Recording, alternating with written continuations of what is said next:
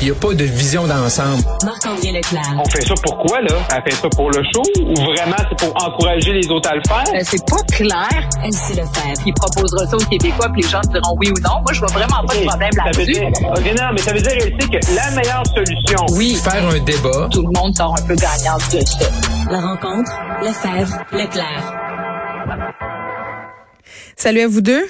Bonjour. Bon, on revient euh, sur ces révélations troublantes, là, le dossier de la presse euh, ce matin où on apprend là, qu'il y a eu des appels littéralement au secours euh, faits par les propriétaires du CHSLD Aaron euh, avant l'hécatombe qu'on a connu. Euh, vraiment là, des révélations qui sont venues surprendre peut-être bien des gens, Marc-André.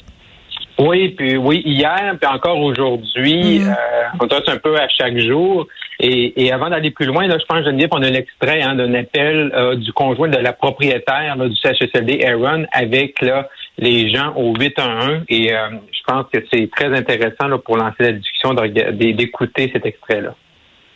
La situation est urgente. J'ai vraiment besoin d'aide. Euh, J'ai besoin de quelqu'un qui fasse du dépistage ici sur place. Le monde sont à mobilité réduite. On peut pas les transporter Euh, à l'hôpital. Monsieur, c'est la J'ai besoin de contrôler cette place-là. là. oui, mais monsieur, c'est la santé publique là, qui, qui libère des, des, des gens. Là. là, ce que vous me dites, c'est que vous avez vous m'avez dit que vous aviez parlé à qui? Parce que là, faut On a parlé à la santé publique, on a parlé au SUS, on a parlé à tous Non, les, les monsieur, représentants du Là, gouvernement. va, va falloir comme j'entends que vous êtes dans l'urgence là actuellement là, euh, mais l'urgence, l'urgence, on, on c'est pas une question de de minutes ou d'heures là, ok? Il n'y a pas un incendie là. Hi. Et boy, boy, boy, je, je, Hey, suis sans mots. Je, je l'avais pas non, entendu. Non, ça te glace le sang quand tu écoutes ça, tu sais, parce que là, tu te dis, tu sais, ah, il n'y a pas le feu. C'est pas une question de minutes ou d'heures. Ben, justement, oui. Non, mais c'est ça. Puis là, présentement, ce qui est, ce qui est utile dans le débat, là, puis c'est bon. Puis là, je, je sais là, qu'il faut attendre le rapport de la commission de la, de la coroner, là, euh, que je trouve Mme Camille qui fait un excellent travail, mais bon, il faut quand même qu'elle prenne le temps de l'écrire. Son rapport, ça vient de finir, c'est les audiences, tout ça, mais je veux dire, c'est comme si le gouvernement, puis M. Legault encore ce matin, on essaie tout le temps de, de mettre le blâme sur le CIUS, sur les responsables, puis là, le fait que c'est un CHSLD privé, puis ça va donc être mis au public, mais ces gens-là, là, on le voit, l'extrait là, là Ouais. ces gens-là, ils ont, ils ont appelé le 811, c'est ça qu'ils se font répondre. Il dit, on a essayé la santé publique, on a essayé les, les tu sais, le CIS, le CIUS ou peu importe, puis ça n'a pas marché, là.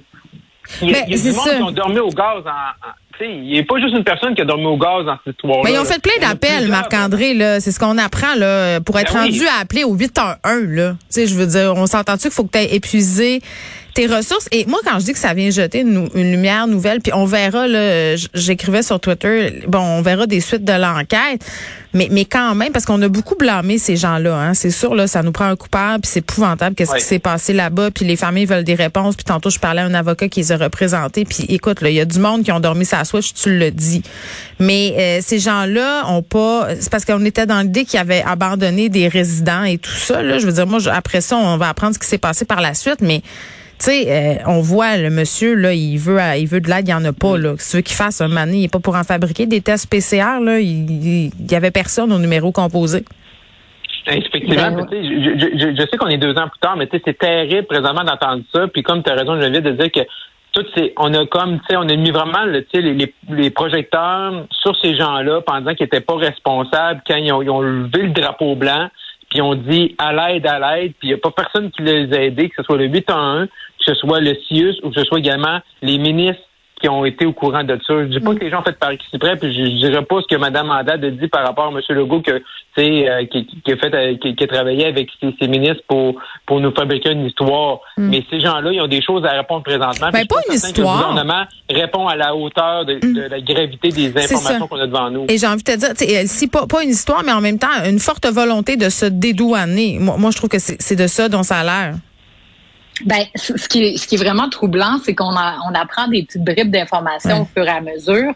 Puis bon, est-ce que la coroner euh, va être capable de, de, de tout nous dresser le portrait de la situation? Parce que c'est c'est un peu ça parce que pour pouvoir s'améliorer dans le futur, faut être capable de bien comprendre là où on a échoué collectivement, puis s'assurer que ça fonctionne. Tu sais quand on écoute les, les versions, euh, tu sais, reste que quand, euh, ben, premièrement, sur l'appel au 811, ça a effectivement aucun bon sens. Comment se fait-il que ces gens appeler au 811. Puis l'autre est bien bête, elle est bien bête de l'autre bord de la ligne. Ah ouais. ben, ben c'est ça. tu sais, En même temps, tu sais, je veux pas non plus la cibler elle. parce Ben que non, fait tu des- veux des- qu'elle des fasse. milliers d'appels. Tu oui. Donc elle est au 811, elle est supposée te, te dire ah oui t'as une titre, t'as pas de titre, puis là elle est en train de gérer une crise de santé publique nationale. tu sais. Mhm. Donc euh, ça c'est un problème. Euh, donc comment se fait-il qu'il n'y avait pas des lignes d'urgence pour euh, ces, personnes-là dans ces établissements-là? Ça c'est clairement un manque.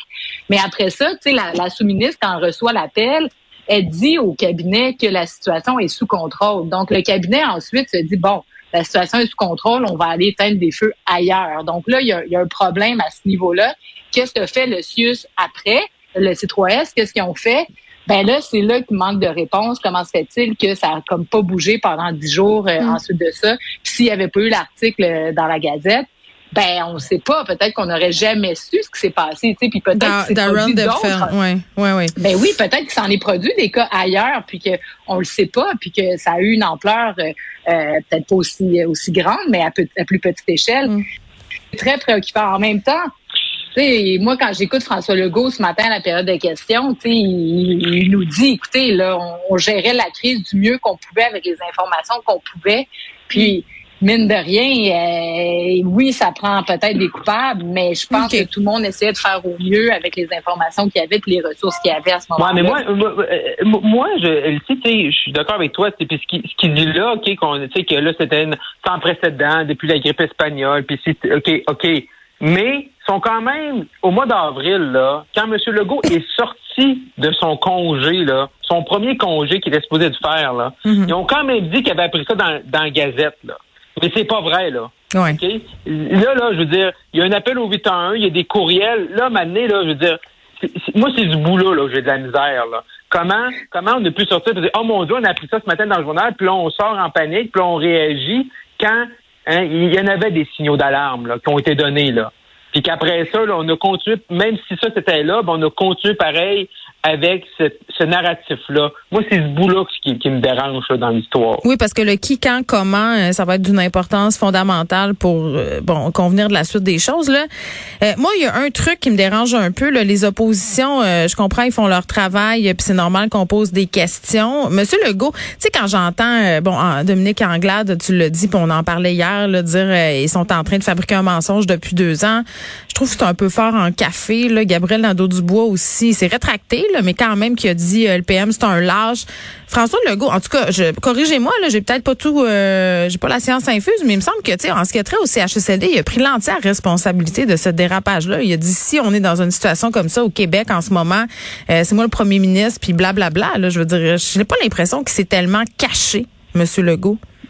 Ben non, M. Legault a pris euh, effectivement euh, ses responsabilités et le, le blâme là, sur la, la- sur la ça. situation. Mais c'est sûr que quand tu regardes, par exemple, la ministre euh, des Aînés, Marguerite Blais, Ouais. elle, tu dis, elle, sa préoccupation, c'était de faire le studio au quotidien pour s'assurer que les aînés au Québec est en bonne posture. Mm. Est-ce que Mais elle, faut qu'elle Euh, fly, là. Bye bye, là. Je veux dire, qu'elle s'en aille au plus vite. Ah Ben, c'est ça. S'il y a eu la proaction nécessaire. tu sais. Puis oui, le gouvernement a. Moi, ce que j'en comprends, c'est que le gouvernement ou le politique, avec l'article de la Gazette, a compris l'ampleur du problème. Parce que oui, il y avait eu des signaux d'alarme, mais il y avait aussi eu des gens dans la, dans la machine qui ont dit on a la situation sous contrôle. Puis clairement, ils l'avaient pas. Donc, euh, c'est là où euh, les messages n'ont pas été les bons. Donc, euh, blâmer les, les, les- les politiques, euh, puis le faire, comme tu dis, le Gabriel Nadeau-Dubois, justement, s'est excusé parce qu'il est allé trop loin. Madame Anglade euh, marche sur un fil de fer aussi, parce que là, à un moment donné, euh, c'est très, très, Ben, très quand même, la Moi, chef je- des libéraux qui nous ont mis un peu dans la marde, là. Fait que, Ben, je veux dire, regarde-toi une petite gêne, madame. je sais pas. Parce Non, que je pense- CHSLD-là, ça faisait longtemps qu'il y avait des problèmes. Là. C'était Oui. pas juste la COVID. Bien avant ça, il y avait eu plusieurs rapports sur le CHSLD, donc euh, sa mauvaise gestion. Euh, J'ai vraiment hâte de lire le rapport là, de la coroner parce que je pense quand même qu'elle a tous les outils. Puis, tu sais, si on est rendu à, à mettre euh, en lumière des textos, des courriels, je pense qu'elle a vraiment toutes les informations qui vont nous permettre de, de faire la lumière sur tout ça puis de décortiquer vraiment euh, Mm. Euh, jour par jour qu'est-ce qui s'est passé, qu'est-ce qui s'est dit. Oui, puis on n'a pas fini d'en apprendre, ça, c'est mon Ouais, impression. sauf que la, la- sauf, sauf que la limite là qu'on a, c'est que oui, exemple, tu sais, les, courriels, tout ça, la coroner, elle l'a, mais les témoignages qui ont été faits devant euh, la coroner, ben, Madame Blais, par exemple, elle avait- ou Madame McCann, il y avait le même discours là que- qu'en avril 2020 par rapport à ce qu'il avait appris dans le journal. là.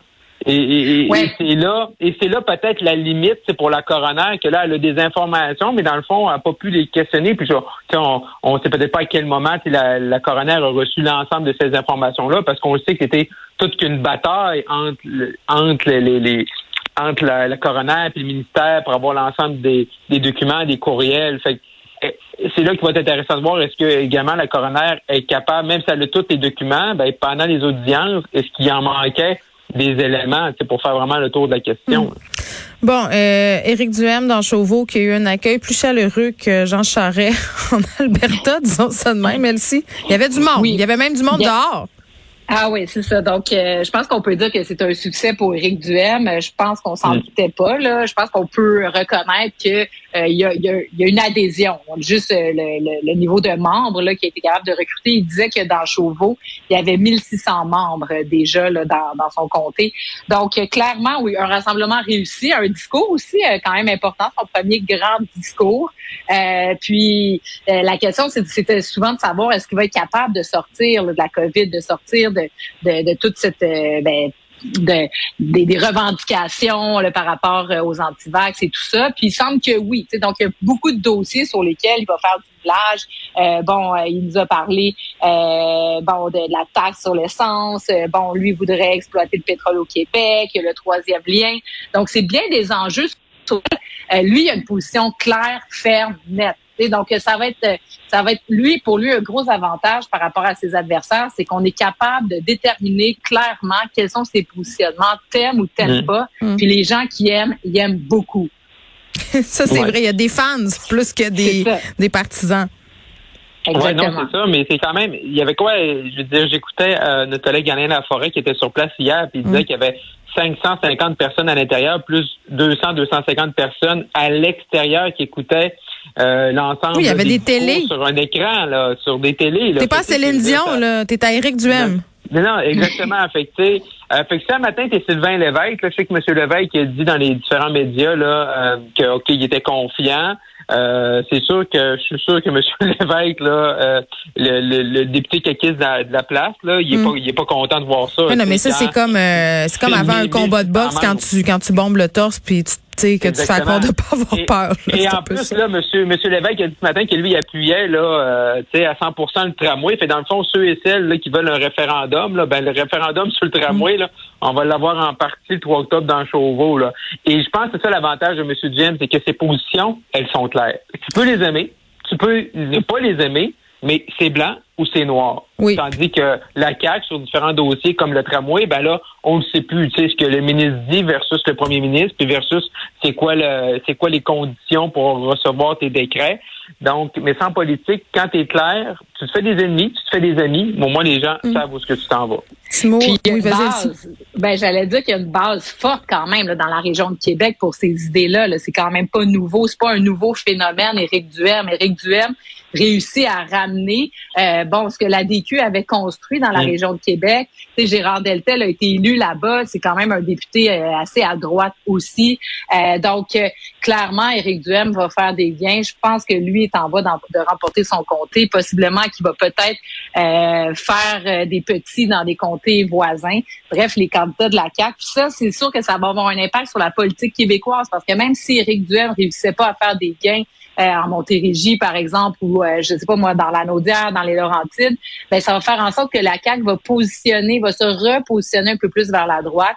Et donc, ça va laisser un peu d'espace au centre. Est-ce que Québec solidaire va être capable d'aller rechercher? Est-ce que le Parti québécois, est-ce que les libéraux, en ce moment, on, on le voit pas, mais c'est ça aussi. Là, la CAQ va devenir peut-être un peu moins attirante pour certains électeurs Mm. beaucoup plus centre-gauche qui Ouais. euh, trouvaient en François Legault un, un- un- un relatif social-démocrate jusqu'à présent. Ouais, sauf que là, ils ont adopté des positions un peu plus à droite, j'ai l'impression, pour aller rechercher une partie des gens insatisfaits qu'ils ont perdus pendant la crise.